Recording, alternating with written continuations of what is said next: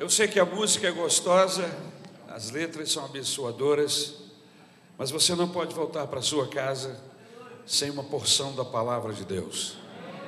Eu creio firmemente que a palavra de Deus tem poder para curar, para abençoar, para trazer vitória para aqueles que creem na pessoa de Jesus.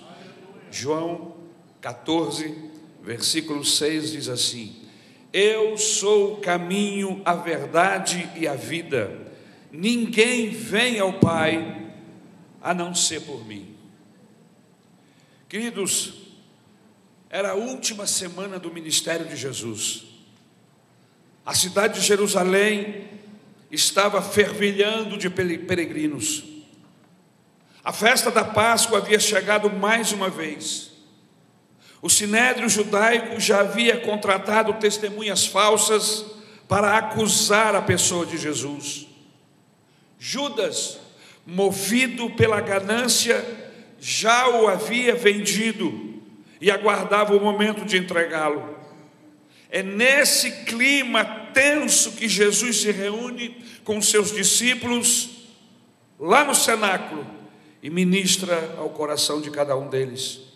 Ministra uma palavra de esperança, ministra uma palavra de consolo.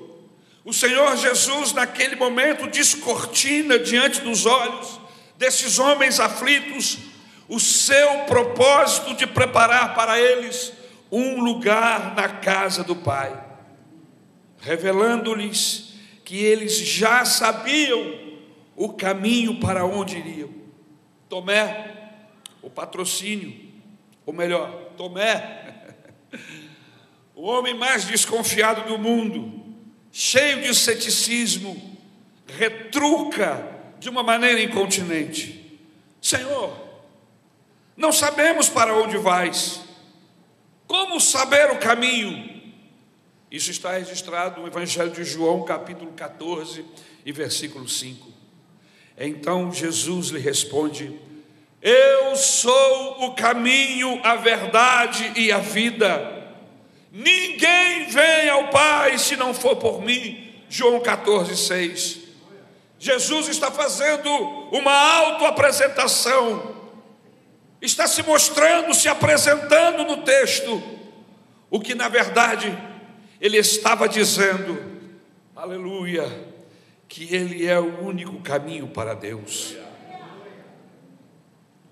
Jesus não é um dentre outros caminhos, ele é o único caminho.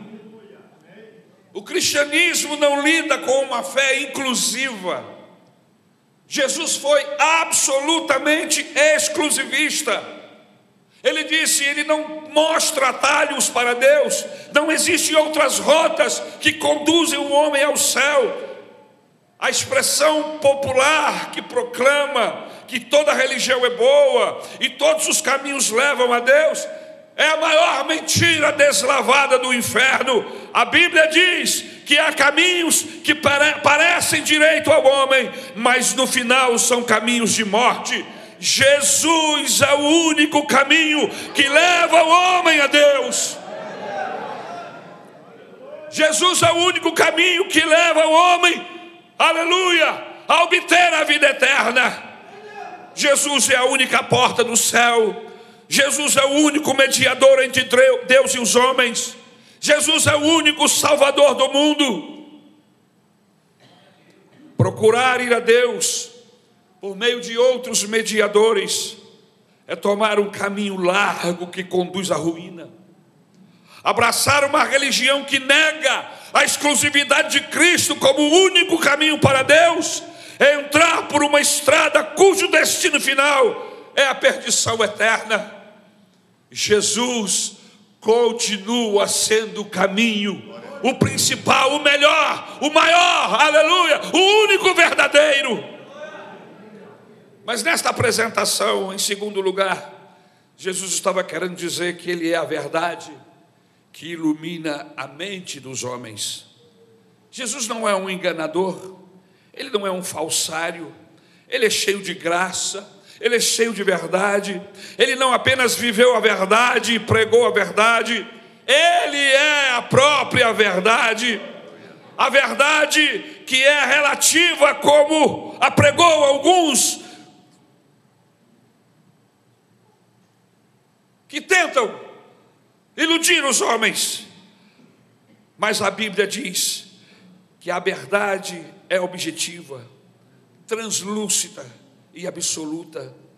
A verdade é Jesus. Ele não é um dentre muitos, ele não é uma, ou ele não tem uma palavra, ou ele não é um entre muitos caminhos. A sua verdade, aleluia, salva o homem da perdição. Ele não é uma divindade no panteão de muitas outras divindades. Ele não é uma das teorias dentre muitas outras propostas pelas religiões. Jesus é a única verdade capaz de encher a nossa mente de luz, de aquecer o nosso coração com sólida segurança.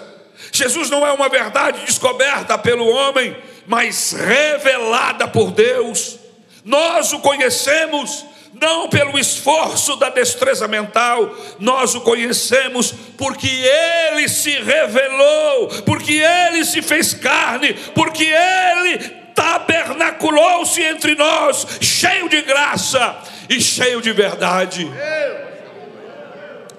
Em terceiro lugar, e eu termino. Jesus, quando se apresenta aos seus discípulos, ele queria dizer que ele é a vida que satisfaz. Jesus é a vida, pois Ele é a fonte da vida física e espiritual. O pecado, com o seu poder, separou o homem de Deus e o matou espiritualmente. O homem sem Deus está morto nos seus delitos e pecados. O homem sem Deus não tem apetite pelas coisas espirituais. Ele está cego para as coisas lá do alto. Seu coração está endurecido está rebelado contra Deus. O homem sem Deus é escravo do pecado. O homem sem Deus é escravo do mundo. O homem sem Deus é escravo da carne e é escravo do diabo. Ele se alimenta de cinzas e caminha para a morte eterna. Porém, porém, somente Cristo pode salvá-lo. Jesus é quem dá vida e Ele é a vida. Nenhuma religião pode tirar o homem da morte espiritual. Nenhum ritual pode levantá-lo da sepultura existencial. Somente Jesus tem a vida, somente Jesus conhece a vida e somente Jesus é a vida. O homem busca razão para a vida em muitas fontes, mas todas essas fontes são poluídas.